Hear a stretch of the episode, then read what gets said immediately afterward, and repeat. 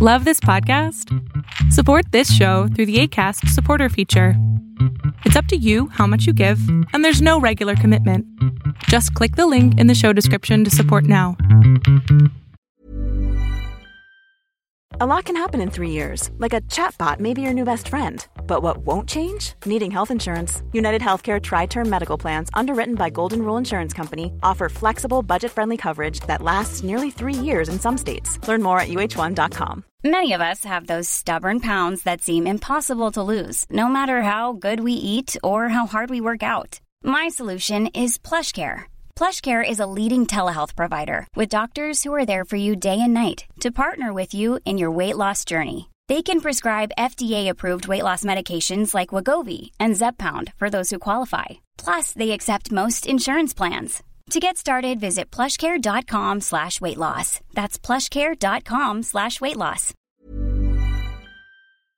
Bien, igual, igual feliz, gracias, gracias por, por tenerme aquí en tu programa.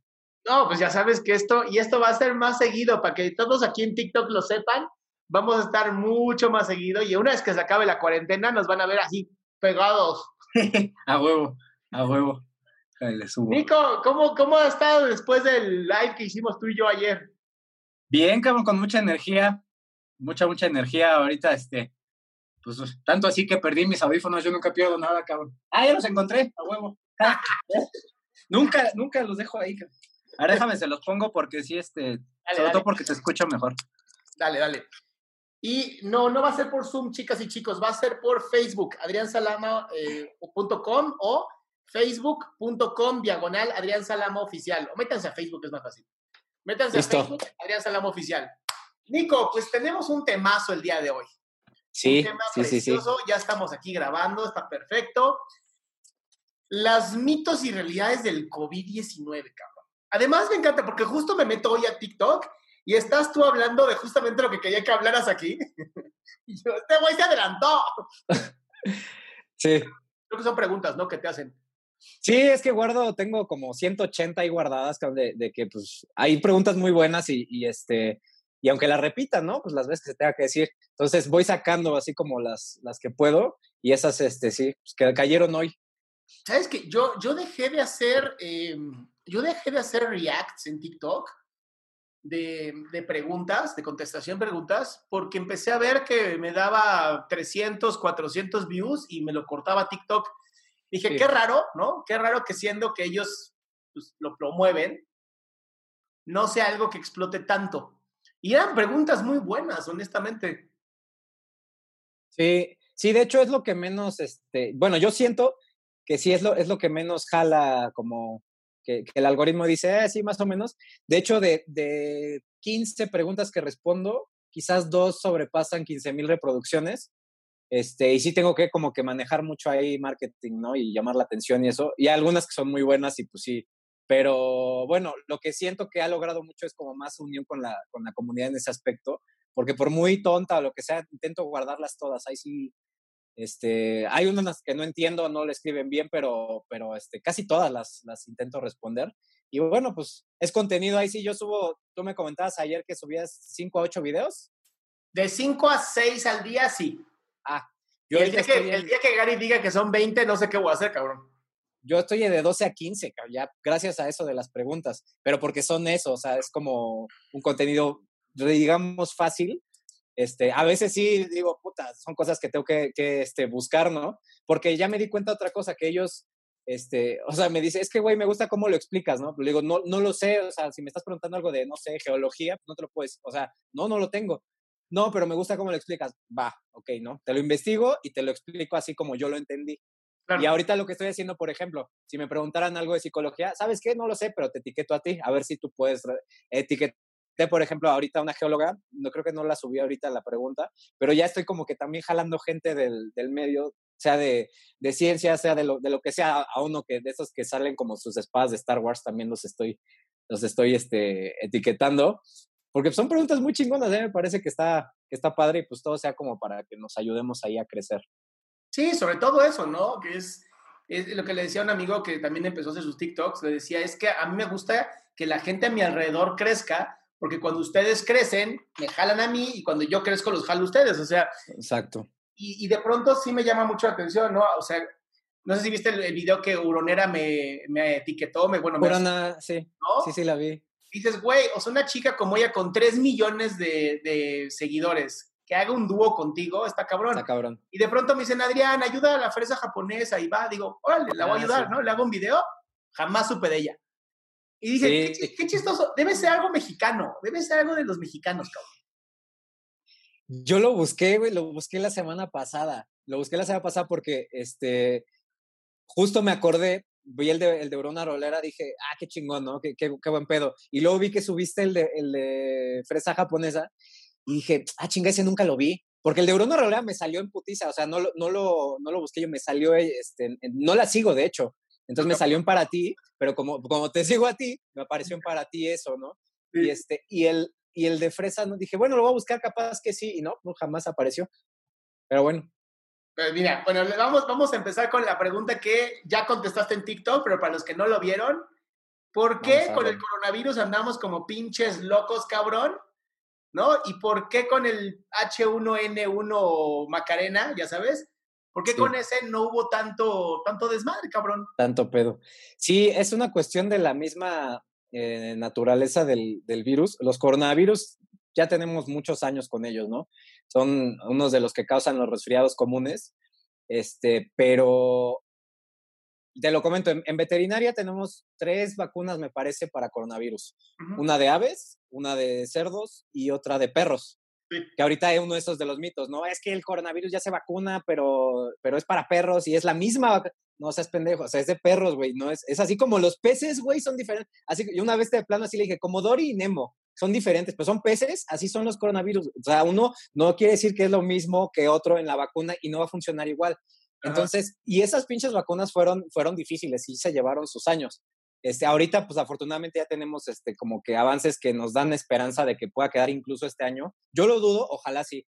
Pero entonces, ¿por qué? Eh, influenza es un virus que nos causa mucho miedo desde siempre. Y a mis, colegas que trabajan en granjas de pollos, de cerdos, ellos están muy al pendiente de, de ese virus eh, y su capacidad de mutación. Está bien cabrón.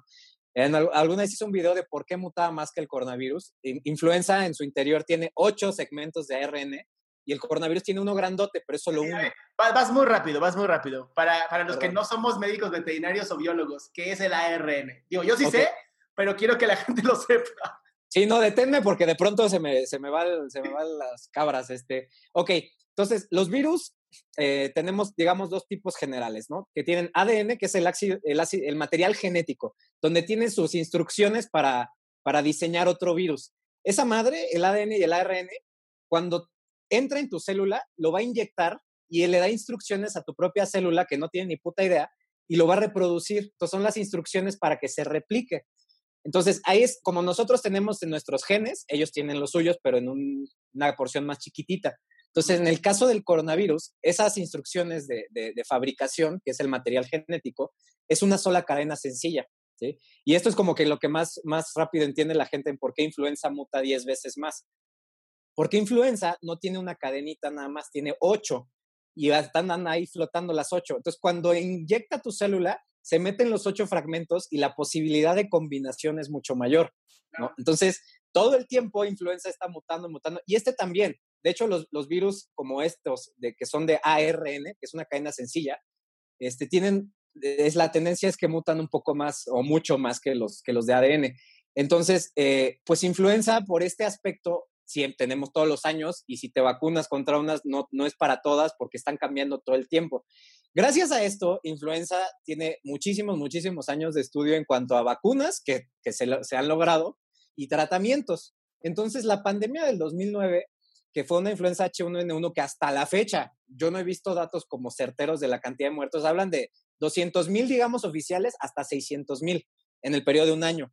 Este, pero, ¿cuál era la ventaja que teníamos con influenza? Que, que ya teníamos tratamientos que ahí sí pueden ser el mismo para, para, para, diferentes tipos de influenza y que ya teníamos la capacidad de decir, ah, la vacuna en chinga ahorita, ¿no? Número uno. Número dos, la, lo que parecería más eh, que digamos que haría este coronavirus menos peligroso, que es el, grado de, de qué tanto a ti y a mí no nos va a afectar, por ejemplo, ¿no? Si nos llega a pegar, pues tenemos menos de 60 años, o sea, no hay tanto riesgo, menos de 50, menos de 40. Entonces, a nosotros nos va a dar como asintomático o una ahí que sientas la garganta como cuando dejas la, ventana abierta y a la mañana siguiente amanece, así de ese tipo y se te quita, pero ahí lo traes. Entonces, la influenza, la famosa gripe, no es tan así, o sea, esa sí te da síntomas en, unos días y, y, a un mayor, un mayor porcentaje de personas. Entonces, curioso, eh, influenza H1N1, el 80% de los que murieron fueron de menos de 60 años. Y este nuevo coronavirus es al revés. O sea, como que algo que ¿qué onda? Como, ¿por qué no? No, no, este, tiene que ver con los receptores, tiene que ver con diferentes cosas. Entonces, es, estos factores de, que yo no me doy cuenta si estoy enfermo, me hacen desplazarme mucho más, ¿no? Entonces, yo me muevo de aquí a Canadá y luego a, al Congo y no me di cuenta jamás que lo traía hasta dentro de dos semanas, que digo, ah, cabrón, como que ya dolor de cabeza, ya perdí el sentido del olfato, ya, entonces ya contagié a medio mundo en el avión, en el aeropuerto, en mi familia, y entonces, a diferencia de influenza, que en unos días ya empiezas a sentirte mal y dices, puta, ¿no? Resfriado, me, me guardo, ¿no? O no me desplazo tanto y tomo precauciones. Entonces, esa es una de, de las principales razones. Y por último, además de que no te das cuenta, de 2009 a 2020 cambiaron, sí aumentó bastante nuestro, nuestra qué tanto nos, nos movemos en avión, los viajes. Entonces, todo eso se fue acumulando en cuanto a que no te das cuenta, te mueves un chingo más y eh, el miedo que, desde un principio eh, se tuvo es que, ay cabrón, esta, esta madre sí selecciona muy fuerte a este público susceptible este, y, es 10 veces en ese sentido, 10 veces más letal que la influenza. ¿sí? Cuando, cuando pues te dices, bueno, influenza, pues sí, igual, y el punto uno, no, esta madre sí es del, del 2 al 10%, dependiendo el, público susceptible. Entonces, básicamente es por eso. Sí, ahora, el, algo que la gente luego no entiende es, si estás contagiado, aunque no tengas síntomas, estás contagiando a otras personas. Claro. ¿No? Y la gente cree que es hasta que tiene las, ya sabes, la garraspera y la sensación de cuerpo cortado, que es cuando puede empezar a contagiar. Entonces, Así es no, no sé qué tanto también eh, hayas visto que el hecho de que se dio tanta noticia de cómo te afectaba, yo conozco gente que literal creen que les ha dado, ¿no? Y ya están traumados porque escucharon este garganta, dolor de cabeza, tos, este y la nariz, ¿no? Y de pronto es como, güey, lo tengo. Yo, ¿cómo, cómo que lo tienes? ¿Te sientes enfermo? No, pero me ha dolido la cabeza últimamente. ¿Pero tienes tos? No, pero me dije, ya vi que también puede ser sin tos. Y yo, ah, chinga, ¿puede ser sin tos también? y empiezan estos, ya sabes, mitos de la gente, que por desgracia empiezan todas las, las partes psicológicas, ¿no? Que hablábamos tú y yo ayer, cómo esto puede dañarnos psicológicamente y cómo si tu sistema de defensas está comprometido, pues con el estrés, con la ansiedad, con los enojos, con, ahorita que estamos viendo las olas de violencia, ¿no? Que hay en Estados Unidos, eh, justo ayer aquí en México, en, en, la zona de Polanco, una zona de violencia así fuertísima. Cabrón. ¿No? Y, y de pronto es, es de nuevo caer en la provocación, caer en la violencia. Y yo lo que digo a la gente, un buen coraje te chinga tu sistema defensivo por cuatro horas. Cabrón, sí. O sea, te lo acaba. Sí, Ahora, sí. también eh, escuché uno de los mitos que necesito que me quites ya, así, nos ayudes a la gente aquí, que como a los perros y creo que a los gatos les puede dar coronavirus, te pueden contagiar a ti o que tú puedes contagiarlos a ellos. Uh -huh. Y sabía, sí, esto... sabía, que había ondas como transespecie, ¿no? Que pueden, pueden saltar, pero ¿qué tan cierto es? Sí, sí es posible. Digo, de hecho, prácticamente todas las pandemias han brincado de, de, animales a nosotros y de verdad esto se llama zoonosis, ¿no? Enfermedad transmitida de animales a humanos, zoonosis, y de humanos a animales, antropozoonosis. Oh. Eh, realmente, genéticamente, no somos tan diferentes si lo ves en números como, o sea, si alguien ve que nosotros y los gorilas compartimos 98%, dices, puta, somos iguales. No, ese 2% te da unas diferencias brutales. Este, pero eh, sí ese porcentaje sí influye un poquito en que no es tan difícil que un virus brinque de una especie a otra si las condiciones se. Ahora, Afortunadamente no es así porque imagínate la cantidad de virus que, que, los perros, el parvovirus ya tendríamos nosotros parvovirus como los perros, no sé, VIH felino, leucemia, o sea, hay un montón de cosas que, que afortunadamente esas diferencias sí, sí son bastante marcadas evolutivamente. Ahora, en este caso, este, por ejemplo, hay influencias que se pueden transmitir. Yo tengo colegas que han muerto por entrar a una granja de gallinas con influenza y se murieron en dos días. En dos días, nariz, orejas rojas, azules de la pérdida de oxígeno y, se murieron. Este, porque no, pues no tuvieron los cuidados. Ah, es que ahí sí está cabrón. O sea, necesitarías entrar como bioseguridad nivel 3 con un traje completo, este, filtros, todo. Eh, pero es, las gallinas se les, les, transmitieron la influenza. O nosotros le podemos, por eso hay, hay casos en, en, por ejemplo, me acuerdo uno de cabras cuando estaba en la carrera, de que le detectamos una salmonela a unos, a unos cabritos pero cuando se hizo la, prueba diagnóstica se vio que era una salmonela de humanos.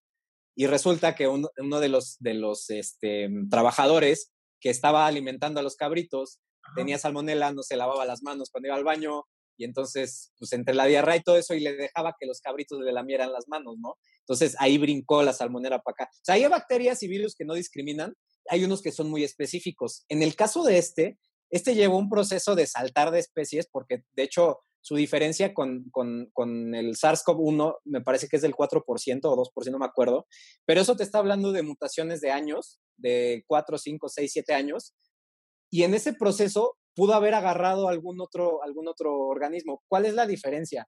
Que si es, eh, hicieron un estudio, eh, no me acuerdo, ahorita creo que es la revista Science, publicó eh, susceptibilidad de animales domésticos. Y entonces se dieron cuenta que gatos y hurones eran muy susceptibles a, presentar síntomas, a contagiarse de este nuevo coronavirus, SARS-CoV-2, y perros y, no me acuerdo, perros y pollos y otra cosa, no, ellos, ellos no.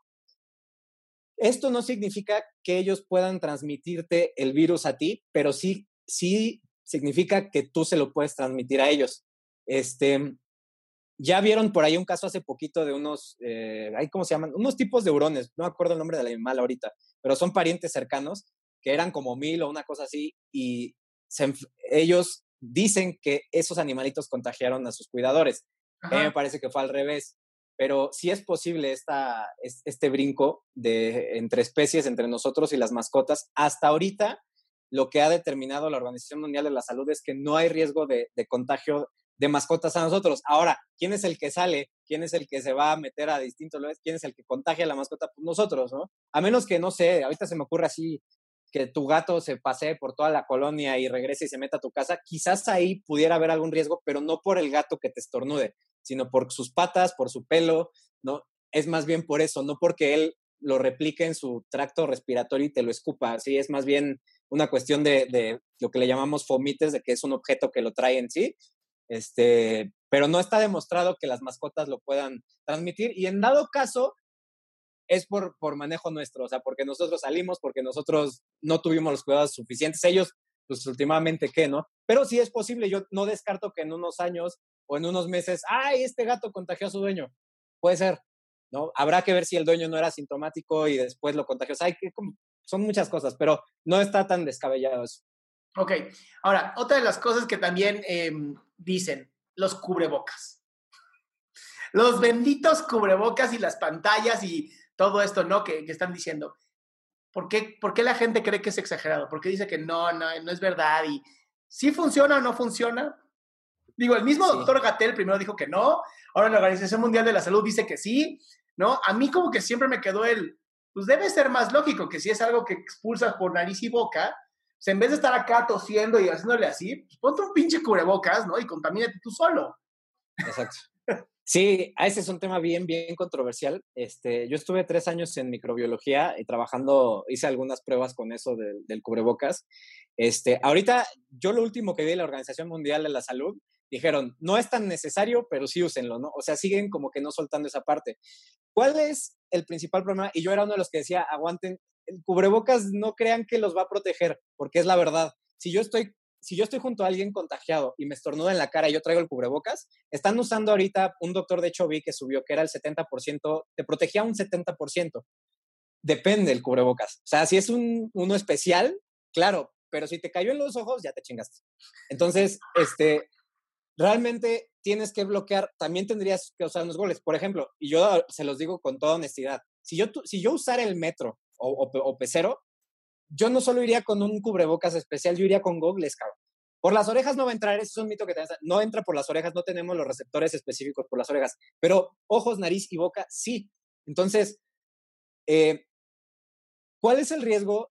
¿Cubrebocas sirve? Sí, sí sirve. Si todos lo usamos, el, normal, ¿no? No, este, sí, los normalitos, hasta los de tela un poco. ¿Qué es lo que pasa? Que protege que tú lo disemines, ¿no? Como tú dices, quédate tú con tu mierda, ¿no? Este, ¿Cuál es el problema a nivel social en México? Que era por lo que Gatel andaba tan... No, no, no, este, no está demostrado. Tiene razón, si hay estudios que ven, no hay diferencia en la transmisión de alguien enfermo o, o hacia alguien que está, con, que está sano. Este, hay estudios que sí, hay estudios que no.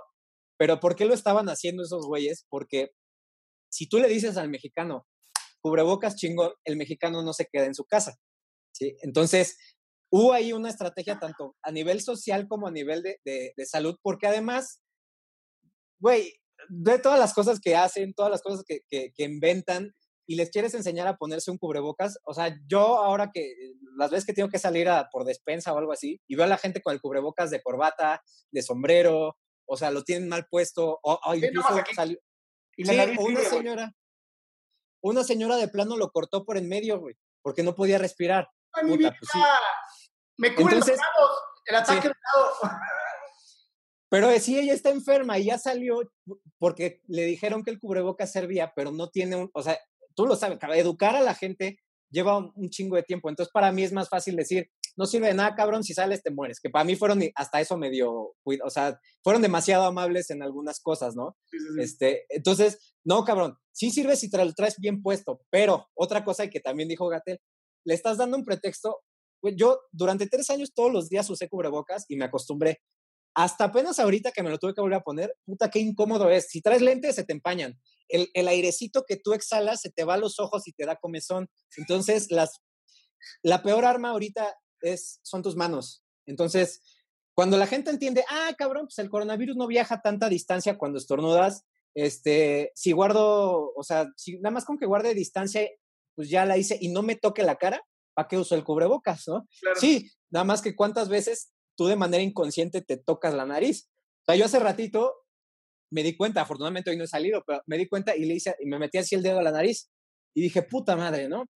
Que ya eres consciente de, ese tipo de cosas, de que tus manos son el, el, peor enemigo. Entonces, es por eso, sí sirve cuando todos lo traen, bien puesto, reduces totalmente la diseminación. Y como lo comentábamos, es asintomático en su mayoría. Entonces, tú no sabes, nosotros no vamos a saber casi seguro, esperemos, ¿no? Si nos llega a pasar, que lo traemos. Entonces, si yo voy a ver a mis abuelos, o no sé, o voy a ver, o voy a salir, por responsabilidad social me lo tengo que poner, ¿sí? Porque no, no, no lo sabes. Entonces, este, otra cosa, ¿no? Lo que dices de, de hacer esto, güey, nadie hace eso, o sea, cuando, a veces ni te da tiempo, a veces es una, es una tos repentina porque entró alguna partícula rara y es, ¿no? Y no te alcanza a hacer esto.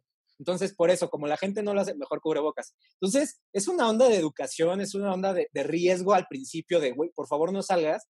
Ah, pero el cubrebocas sirve, salgo. No, no sirve. Ok, sí sirve un poquito, aguanta, ¿no? O sea, sí, ahora sí ya te lo tienes que poner porque ya vamos a salir, entonces ya, ya necesitas ponértelo. Entonces, en resumen, sí sirve bien puesto, este, sin embargo, si dos personas tienen el cubrebocas y están juntitos y uno está enfermo, el riesgo sigue siendo de la mitad, de entre 50 a 70% de contagio. Entonces, la, la, la, cuestión, la solución sigue siendo la distancia más el cubrebocas más el lavado de manos. No, no el cubrebocas no, no, no es la, la solución este, absoluta. Sí, no, ojalá fuera la solución absoluta. Ojalá. Ya tendríamos, estaríamos todos afuera trabajando, ¿no? Y algo que, que, me encantaría que la gente entendiera es que cuando estás en el metro donde no puedes tener sana distancia, porque pues no mamen, es México, ¿no? El, el aire que sale de los lados del cubrebocas puede contener virus. Está bien cabrón eso. La, la gente cree que los, los, cubrebocas así, ya lo tengo y como ya siento mi respiración, ya, y se queda y bueno, escuché un mito maravilloso de que no lo usaban porque se podían morir de una sí, CO2, güey. De que se pueden morir porque están respirando su propio CO2. Y yo, ah, chinga, ¿qué tipo de cubrebocas están poniendo? Una bolsa de plástico. Muy cabrón, ¿no? muy cabrón, sí, es un plástico ahí completo. Sí, sí, sí, lo vi. Dices, bueno, sea, es difícil entender que el, gas, pues, güey, no. Pero bueno, ya es un tema más. Es que no me siento que me asfixio. Sí, es la costumbre, tú solito te estresas y empiezas a y ya, ¿no? Pero no es una onda del cubrebocas. Sí, está cabrón. Así es, así es esto. Ahora, otro también mito maravilloso, que esto fue un virus creado por un laboratorio, primero un laboratorio americano para chingarse a China y luego un laboratorio chino para chingarse a Estados Unidos. Y entonces, ya no sé quién creo que y por qué lo hicieron, pero ¿qué tan cierto es esto de la sopa de murciélago?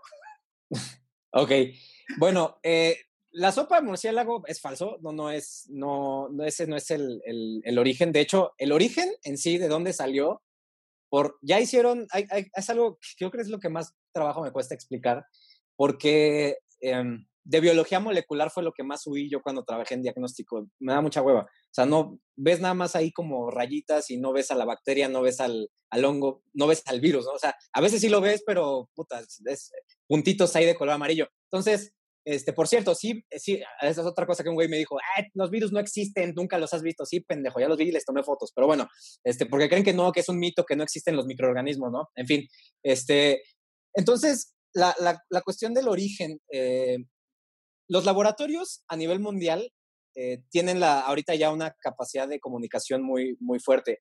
Hay varios em, artículos, yo creo que los voy a volver a, publicar porque me los pasó un doctor epidemiólogo, en donde ya se hizo la secuenciación del virus. ¿Qué es esto?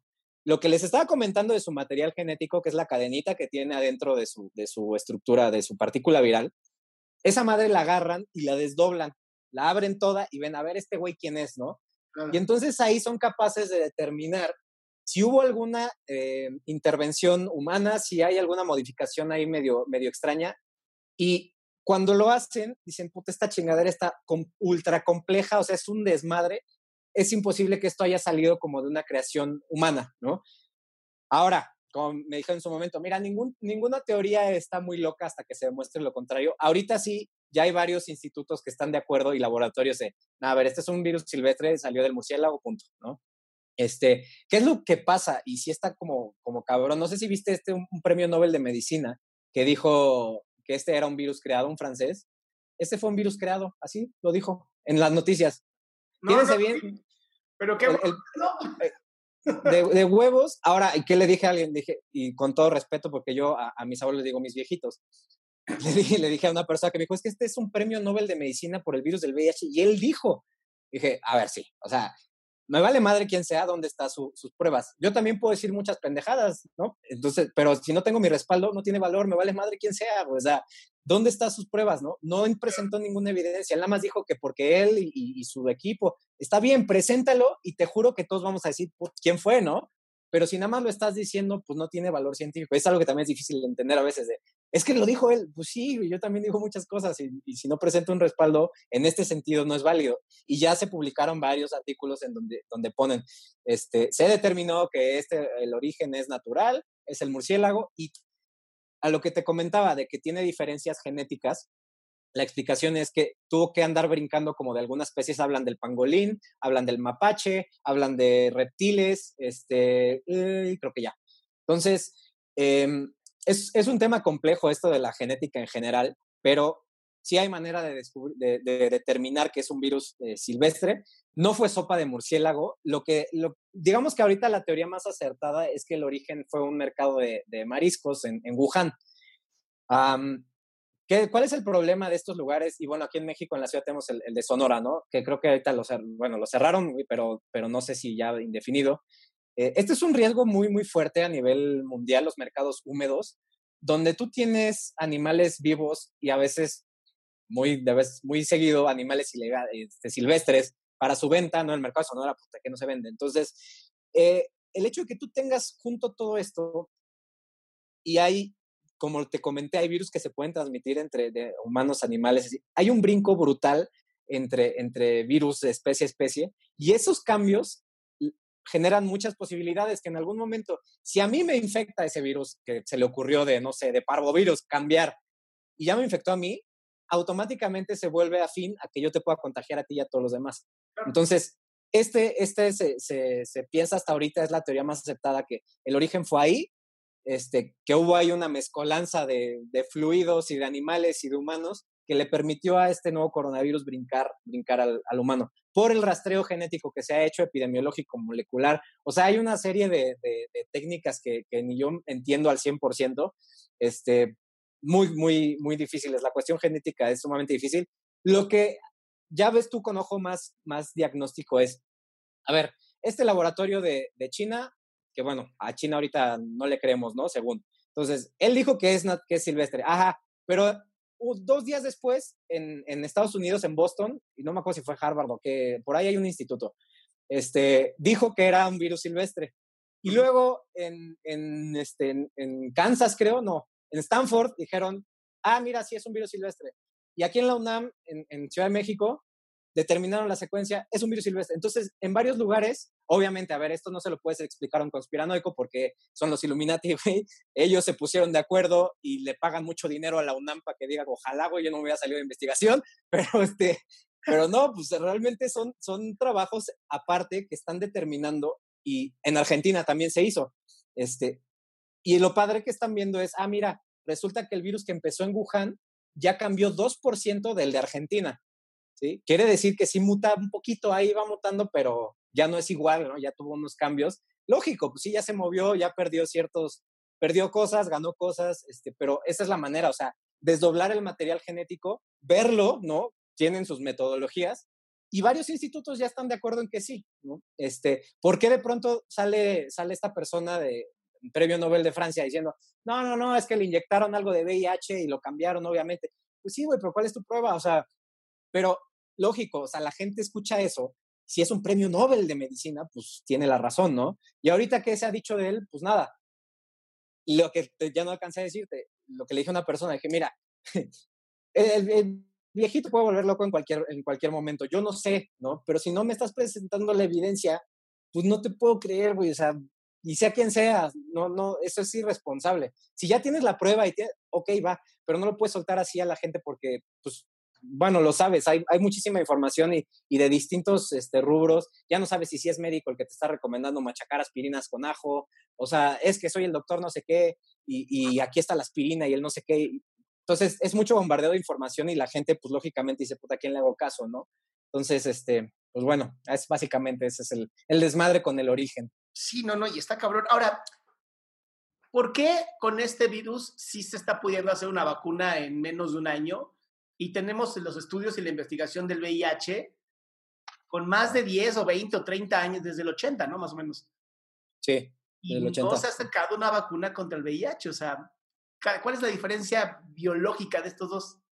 Bueno, en, primera, todavía no sabemos si vaya a salir la vacuna. Este, ojalá sí, pero no hay según AstraZeneca dijeron que ya, que ya la pues tienen y que ya pagaron 400 millones de vacunas y luego cayeron sus acciones, no sé si viste, espero que eso no signifique nada, nada severo, pero bueno, este, no, yo espero que sí. La cosa es, eh, ahorita nosotros tenemos más técnicas eh, de, de biotecnología, de virología, entonces nosotros tenemos más herramientas para crear algo ante estas emergencias.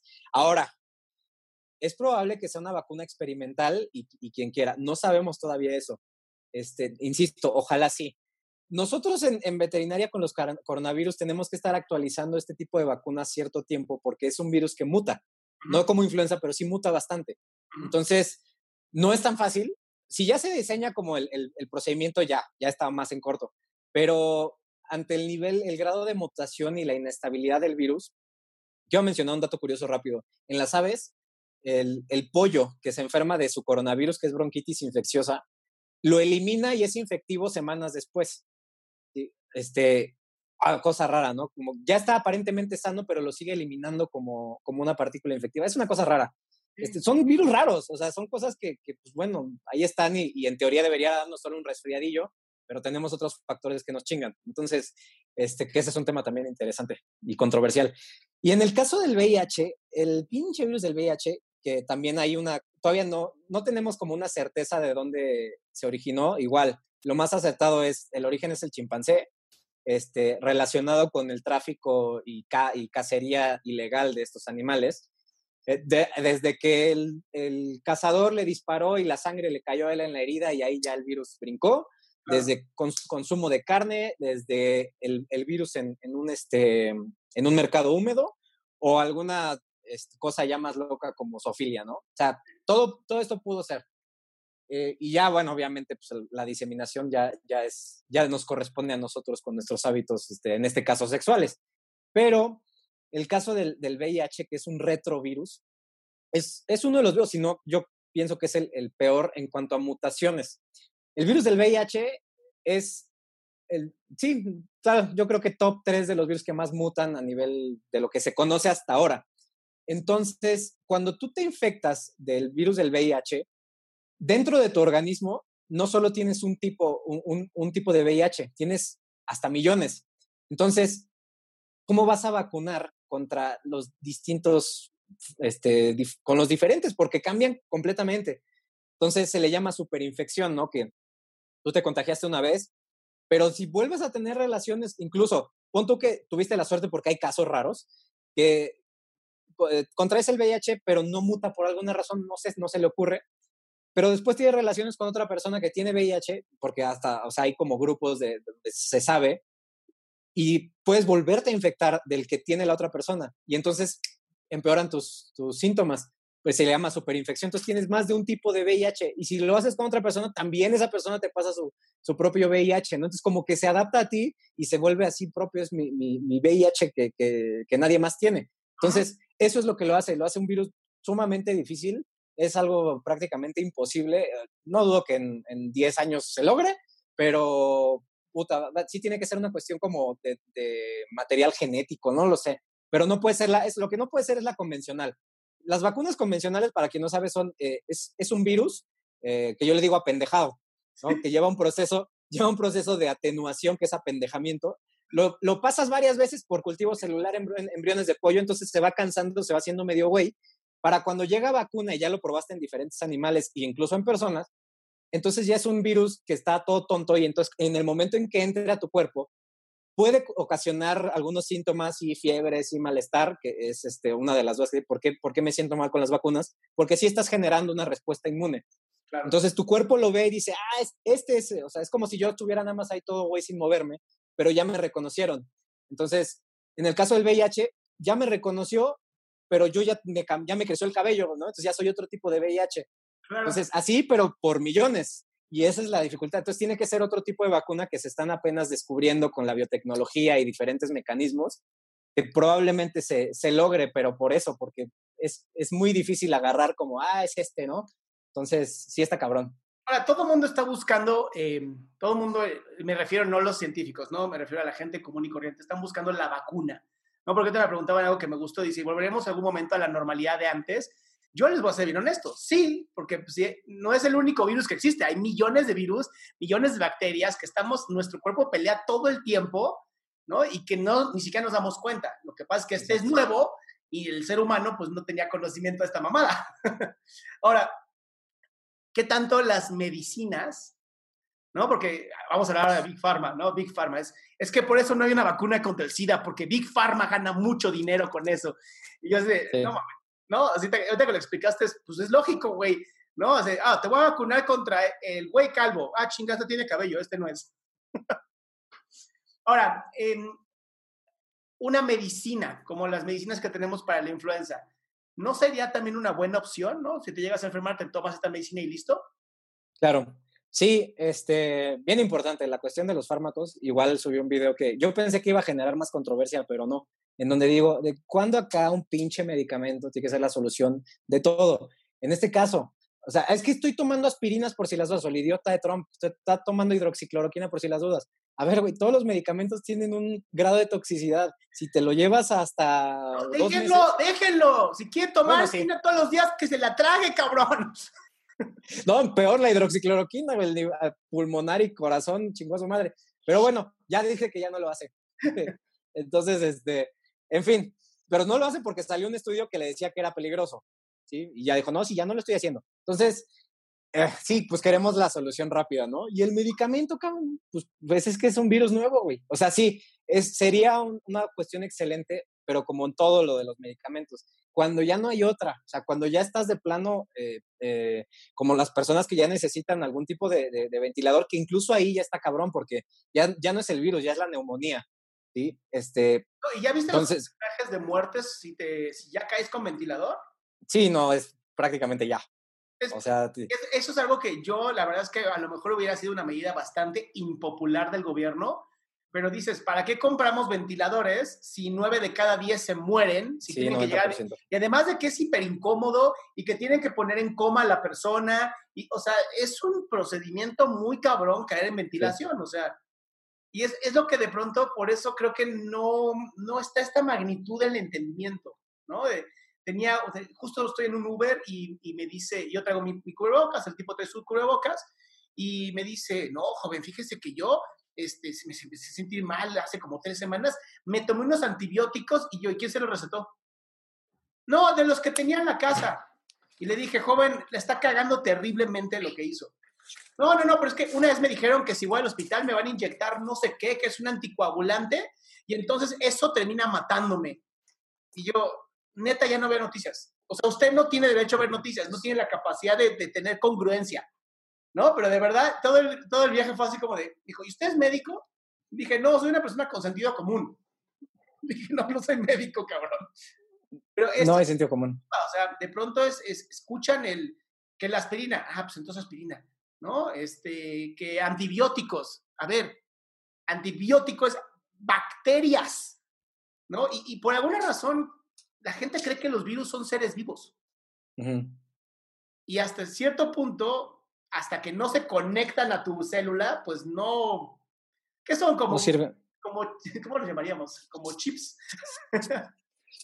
Sí, esa es una buena analogía, que es como una USB. He escuchado a algunos virólogos decir, es una USB que si no la conectas a una compu no sirve de nada, está ahí, tiene información, pero no, no va a servir, ¿no? Sí dicen que el virus no está ni vivo ni muerto, ¿no? Es, es una parte ahí como Es muy inerte, que, que sí, hasta la fecha no es como, no, sí está vivo, no, no, ni una, de- o sea, puede estar activo, por eso usan el, la- el término activo, virus activo, ¿no? Inactivo, se inactiva con esto. Pero bueno, para que la gente entienda, se muere, es lo que dicen, no, no, se muere con el sol, se muere con... el-". Em, y la cuestión de los medicamentos, pues bueno, es igual una manifestación de la, de la dependencia que nosotros tenemos a estas cosas. Obviamente la ignorancia, pues sí, eso juega un papel fundamental, pero ya cuando lo mezclas, o sea, nosotros queremos que todo sea eh, solucionado con una pastilla, desde nuestros, nuestra salud, ¿no? Mental, física y demás, todo lo queremos solucionar con una, con una pastilla y, y le echamos la culpa a las farmacéuticas. Es que, no, es que ellos nos quieren vender. No, güey, o sea, tú eres el que, el que no te está cuidando, no se está cuidando desde un inicio. Ahora, sí, sin duda no hay como mucha información antes de, ahorita, curiosamente, lo que más se está difundiendo es, a ver, deja de fumar. Si tienes, este, si estás gordo, baja de peso. Hipertensión, o sea, ya no es como, tómate esto, porque no hay. Como no tenemos esa solución, desde arriba están mandando la, la por favor, dejen de, de- de enfermarse porque ya no hay espacio y se van a morir y, ¿no? Entonces, eh, ahorita se está promoviendo los, los buenos hábitos. La cuestión del- de, los, de los antibióticos, bueno, esa es una cosa que por eso se bloqueó, ¿no? Por eso ahora ya es con receta. Pero antibióticos sí tiene que ver con contra bacteria. ¿Qué es lo que luego la gente lo malinterpreta? Que hay veces que los virus permiten infecciones secundarias de bacterias y entonces ahí sí ya te meten un antibiótico. Entonces ellos es como, ah, por si las dudas me meto el antibiótico. Así empezó. Ahora ya, ya no es, ya, ya es nada más porque pensamos que eso va a atacar al virus de cierta forma. Ahora hay algo que es cierto, hay algunos tratamientos que, que empiezan siendo para, por ejemplo, la hidroxicloroquina es para la malaria. Sin embargo, funciona para, para este, funcionaba según, porque lo- la probaron con el SARS-CoV-1. Entonces, pero no la probaron sola, la probaron con cinco. O sea, hay como muchas cosas que, Claro, que- claro. que son diferentes para, para diferentes virus. Entonces, eh, pues la gente tiene acceso a esa información y, y piensa que, que se lo tiene que tomar nomás por si las dudas, sin, sin antes, pues, tener como los, los cuidados primeros de su salud. Como yo te mencionaba, esto, esto debería ser un resfriadillo para todos si todos estuviéramos en condición. Ahora, obviamente, si hay gente ya de más de 65 años, pues, pero hay gente de más de 100 años que se ha salvado. ¿Por qué, no? Y, por- y- y no, tampoco se muere el 100% de los de arriba de 80, se muere el 15, creo. Entonces, ¿qué, te- qué no tenían el- los que sí se salvaron? ¿Qué onda? ¿Por qué ellos sí se salvaron y los otros no? Ah, es que resulta que se fumaba, resulta que ese era diabético, resulta que ese tenía cáncer, resulta que... Y entonces dices, ah, Y, y otra, algo que me gustó mucho de, un, de un, doctor este, coreano, que yo, yo lo dije más vulgarmente, dice, ¿qué, ¿qué pinche virus tan cabrón nosotros elegimos que selecciona precisamente a las personas que tienen algo, lo que sea, ¿no? O sea, qué cabrones estamos que podemos crear un virus artificial, para su argumento, que, que selecciona al diabético, al hipertenso, al de cáncer, al, de VIH. O sea, me huele cabrón a un virus natural y a un virus que, que, está, que está seleccionando a los que en vida silvestre, digamos, no lo lograrían. Obviamente hay casos eh, eh, extremos que puta, es que ese güey tenía 20 años, se murió, quién sabe por qué. Incluso han salido así casos raros de, no, es que Jerez tenía leucemia y no lo sabía. Ah, es que sí tenía diabetes o tenía no sé qué. Pero siempre es como así el, caso raro, ¿no? Y claro, si tienes mala suerte, bueno, en cualquier momento algo te puede pasar. No sé, o sea, todo puede pasar, pero, pero lo, lo cabrón es que, qué tanto está seleccionado este, virus y qué tan dependientes seguimos siendo a los, a los fármacos nomás porque sí, ¿no? Me duele la cabeza aspirina, me duele el estómago ranitidina, me duele güey, ¿qué te tragaste, cabrón? Pues deja de tragar eso. Este, estás estresado, güey, también hay, hay colitis nerviosa, hay gastritis, hay, ¿qué onda? Y entonces todo es empastillarse, todo, todo, todo, y es lo más cómodo, ¿no? Ah, pues me cuesta 10 pesos o lo que sea, pues me, mejor eso a, a, decir, puta, capaz que la estoy cagando, ¿no? Eso no me cabe en la cabeza, porque ya es un cambio, lo vamos, el cambio completo de, de hábitos, no, y madres, el fármaco. Y por lo mismo no nos cuidamos, porque, pues sí, trago un chingo, todo un chingo, me da diabetes, pues ahí está la medicina, ¿cuál es el pedo, no? Entonces. Ahí está el problema, ¿no? O, ay, me, van a fallar los riñones y tomo tanta Coca-Cola. No te preocupes, diálisis. Y yo que conozco gente que dializan diario, dices, güey, no quieres diálisis. O sea, créeme, hay cosas que no quieres en la vida. No, es, no, no estamos todavía siendo reemplazables. Ahora, así ya como casi última pregunta, que esta también me encantó. ¿Por qué no sirven los antivirales que sirven para la gripa común, para este pinche virus? Porque, puta, como también empezaron a comprar antivirales, así, no, sí, con el Next no sé qué, se te quita. Y yo, no. Ay, sí. Em, los, los, cualquier medicamento que se ha estudiado durante años, décadas, se, se, detecta que es específico para alguna estructura, algún tipo de material genético de los virus. Los antivirales bloquean cierto, cierto proceso en la replicación del virus uno puede ser ese, otro puede ser mediante inhibición de receptores celulares, pero digamos que si yo tengo la, tengo la influenza aquí, esta es la influenza a nivel microscópico, y tengo un medicamento que ataca la influenza, luego llega el coronavirus y tengo un medicamento que la estructura del coronavirus es diferente. Entonces, yo no puedo agarrar el mismo, este, el mismo recipiente, el mismo, pues sí, no la misma figura como tal cual es rompecabezas, no va, no va a embonar aquí como va a embonar acá. Misma explicación, si estoy atacando la célula y el virus de acá ingresa este receptor celular y mi, antibiot, mi antiviral, mi tratamiento, lo que sea, va a quitar esto, pero el virus resulta que era así y, y su receptor era este, son cosas bien específicas y que llevan muchísimo tiempo y también son súper tóxicas este, en, en, uso prolongado. O sea, hay algo que también no, no, no se dice tanto, ¿no? Cuando una persona ya requiere este tipo de tratamientos, no sale así que muy sana que digamos. O sea, sale con pedos renales, sale con pedos cardíacos, sale con hepáticos, porque es un tratamiento agresivo. O sea, porque ya cuando tienes que meter antivirales, pues, ya estás hablando de, de algo, de algo severo, de algo de mucho riesgo.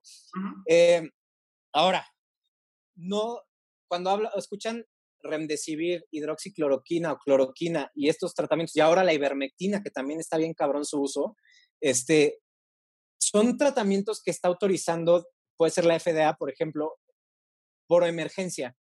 Y si ustedes ven los números que, que, que esto está, digamos, reduciendo la mortalidad, pues sí le está reduciendo, pero no es así como que la gran cosa. O sea, reduce en un 6%, que ahora si estás hablando de millones sí es mucho, ¿no? Pero es emergencia, o sea, es de, a ver, este virus funcionó para este tipo de coronavirus, quizá, este, perdón, este antiviral funcionó para este virus, tal vez sirva. Ah, funcionó un poquito. Bueno, mientras tanto vamos a usar este.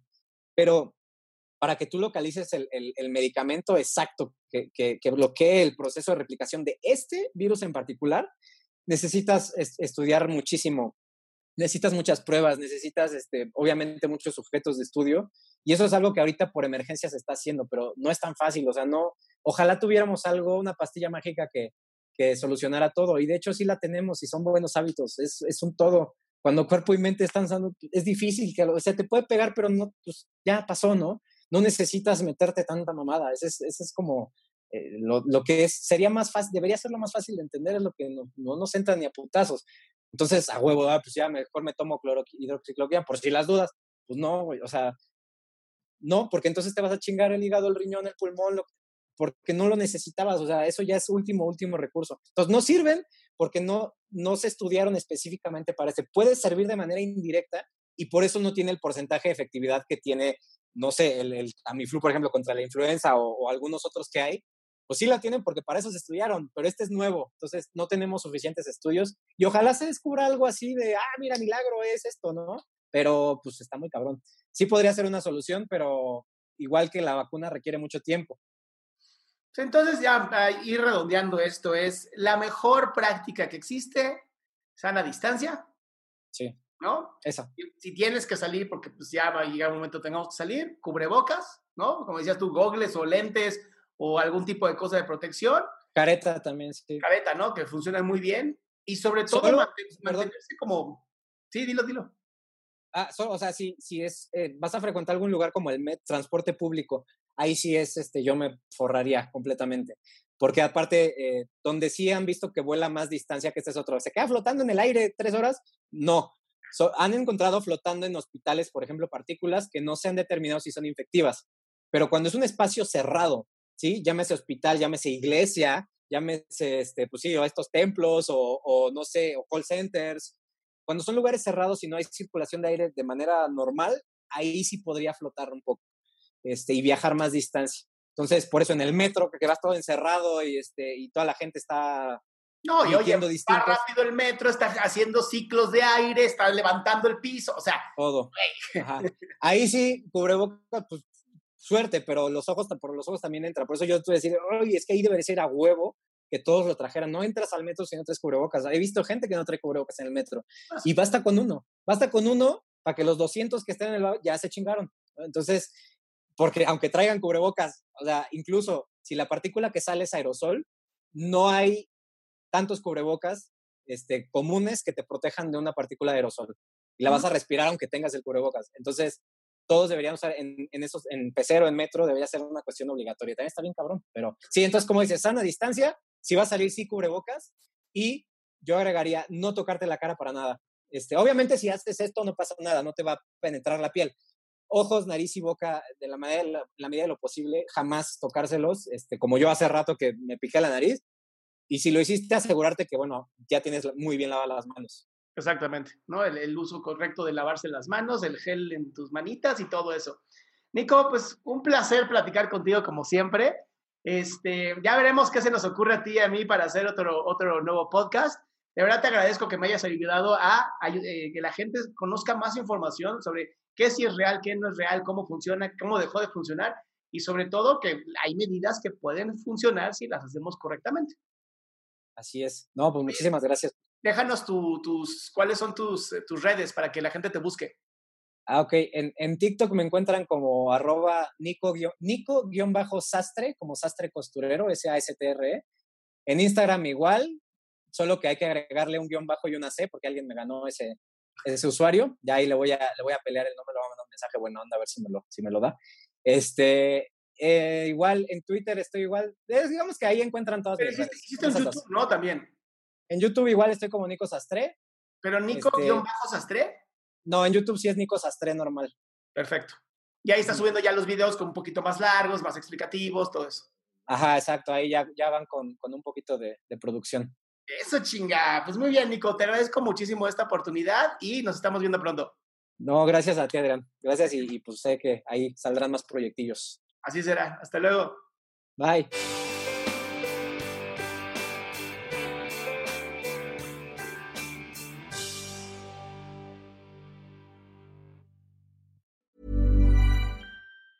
Ever catch yourself eating the same flavorless dinner three days in a row? Dreaming of something better? Well, HelloFresh is your guilt-free dream come true, baby. It's me, Kiki Palmer. Let's wake up those taste buds with hot, juicy pecan-crusted chicken or garlic butter shrimp scampi. Mm. Hello Fresh. Stop dreaming of all the delicious possibilities and dig in at HelloFresh.com. Let's get this dinner party started.